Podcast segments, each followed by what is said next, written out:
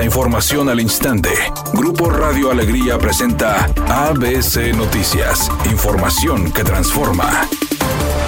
Félix Arratia, ex titular de la Subsecretaría de Administración Tributaria Estatal, fue vinculado a proceso por una jueza de control, esto por los delitos de amenazas y abuso de autoridad. El pasado 25 de noviembre tuvo una audiencia penal que se prolongó por 14 horas, donde Arratia fue imputado formalmente por los delitos de amenaza y abuso de autoridad, por lo que su defensa pidió la ampliación del término constitucional. Los funcionarios estatales como Laura Berlín, coordinadora de audiencias penales del Poder Judicial, Alejandro Carlín, vicefiscal de la Fiscalía, General de Justicia y a la jueza Bárbara Gómez denunciarán ante el Consejo de la Judicatura del Poder Judicial del Estado. Lo anterior al presumir que los fiscales, en contubernio con Berlín, consiguieron cinco audiencias en el proceso en su contra, mismas que se programaron los días 18, 23 y 25 de noviembre, así como el 1 y el 6 de diciembre el gobierno federal acordó un descuento de 41 mil millones de pesos con los empresarios que fueron beneficiados por el exsecretario de Seguridad Pública, Genaro García Luna, con contratos para la construcción y operación de ocho penales federales. Rosa Isela Rodríguez, secretaria de Seguridad y Protección Ciudadana, dijo que con este acuerdo el gobierno federal dejará de pagar 6 mil pesos diarios por la manutención de cada recluso. Lo más interesante es que los penales federales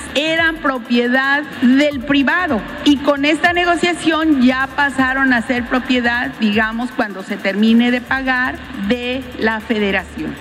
Editorial ABC con Eduardo Garza. El centro de Monterrey está sin orden. Vehículos de carga en doble fila hasta dos horas por Juan Ignacio Ramón desde Garibaldi hasta Juárez, reduciendo la vialidad a un solo carril y provocando enormes embotellamientos. Puesteros invadiendo banquetas por 5 de mayo, 15 de mayo, Garibaldi, Colegio Civil, Juan Méndez y muchas otras. Y nadie les dice nada. Falta orden en vialidad y en el departamento de pisos de la capital de Nuevo León. Al menos esa es mi opinión y nada más.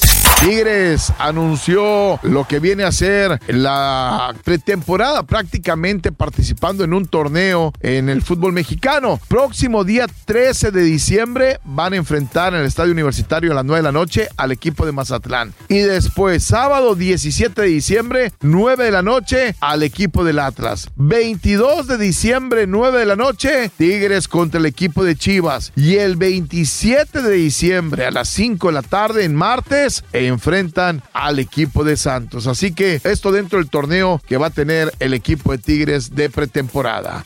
La cantante Yuri sigue de gira por todo México, pero está próxima a hacer un alto, porque dijo que le gusta disfrutar de la Navidad unos días antes en su casa, no solo para decorar y poner todo el ambiente navideño, sino porque quiere compartir estos días previos a la llegada de Navidad con su familia. Temperatura en Monterrey 21 grados centígrados. ABC Noticias, información que transforma.